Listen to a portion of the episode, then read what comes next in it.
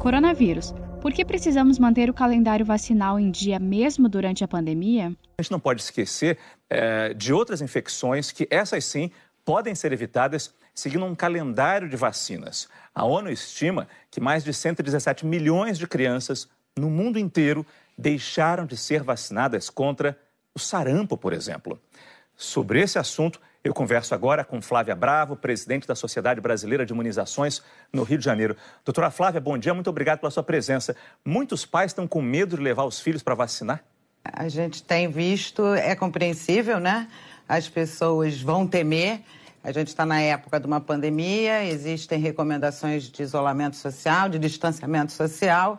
E é claro que há o temor de, ao procurar um serviço de vacinação, encontra aglomeração, que é tudo que a gente não quer e o que a gente não permite.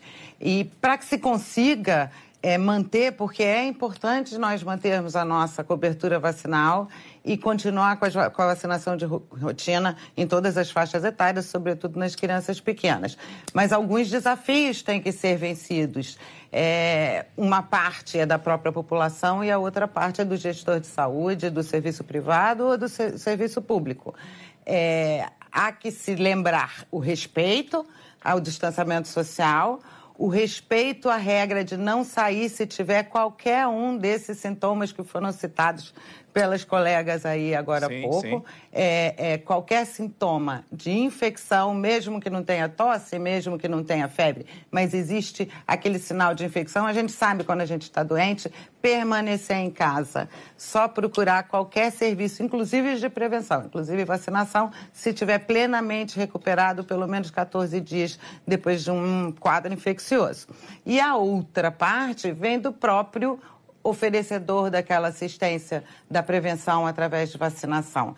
Então, a população indo procurar, respeitando não procurar a vacinação, adiar em caso de sintoma respiratório e ao chegar é, manter distanciamento, cabendo ao gestor elaborar estratégias que facilitem talvez uma chegada diferente, uma fila diferente, um local para vacinação daqueles pacientes que estão saudáveis, né, assintomáticos, sim, sim. onde não haja mistura com outros atendimentos, né? E, e, estratégias outras, né, alternativas. A gente é, viu e aí, isso... do ponto de vista público, cada município vai não, desculpa cortar a senhora, a gente vê muito é, isso na vacinação é, da gripe. É, do ponto de vista público, né? Alguns postos de saúde marcavam hora, uh, ou então era por ordem alfabética, ou era hora marcada para a pessoa ir lá e, e, evitar aglomeração. Mas só para a gente terminar aqui, doutora Flávia, só para a gente não ter dúvida nenhuma, além do sarampo, que outras vacinas que a senhora lembra assim de cabeça são fundamentais e não devem ser deixadas de lado nesse momento? Em nenhum momento, claro. É tudo é todo calendário infantil. A gente não é só sarampo, é febre amarela. Nós continuamos tendo casos de febre amarela, inclusive episotias, né? Registro de casos em macacos, que é o nosso sinal de alerta. A poliomielite.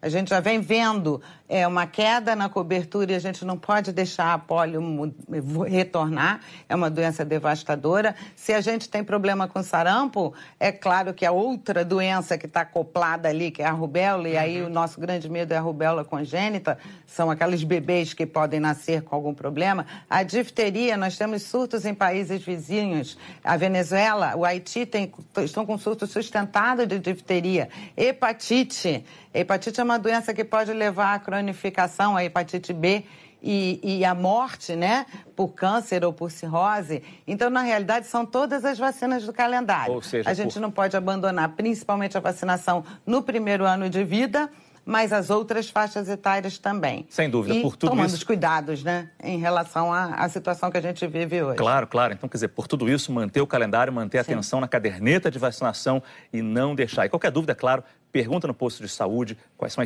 a segurança que você tem de imunizar, levar o seu filho para tomar essa vacina. Uh, Flávia Bravo, presidente da Sociedade Brasileira de Imunizações. Muito obrigado pela sua entrevista e bom dia. Saiba mais em g1.com.br barra coronavírus.